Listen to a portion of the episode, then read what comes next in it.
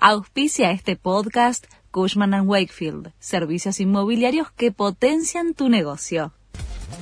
La Nación presenta los títulos de la tarde del martes 5 de septiembre de 2023.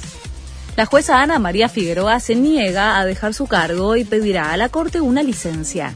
Tras una reunión de jueces de casación, la magistrada determinó pedir una licencia extraordinaria por 30 días con intención de que en ese tiempo el Senado le dé un nuevo acuerdo que le permita seguir en el cargo más allá de sus 75 años, edad tope para continuar en la magistratura.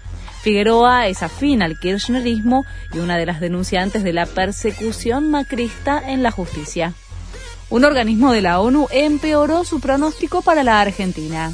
La CEPAL estimó que la economía del país va a caer 3% este año y calculó que va a tener recesión en 2024. Además, planteó que las perspectivas no son muy optimistas para los mercados laborales de América Latina y el Caribe marchan contra la explosión de construcciones en la ciudad de Buenos Aires. Vecinos de más de 20 barrios van a marchar mañana a las 2 de la tarde a la legislatura en contra del crecimiento de hasta 600% en las construcciones de algunas zonas que saturan los servicios y perjudican el modo de vida. Palermo, Chacarita, Villa Ortúzar, Colegiales y Caballito son algunas de las zonas señaladas. Venecia anunció cuánto va a cobrar la entrada para los turistas que vayan a pasar el día. Las autoridades van a aprobar el nuevo sistema que tiene por objetivo desalentar el turismo diario en determinados periodos. Quienes quieran pasar el día en la histórica ciudad italiana deberán pagar 5 euros.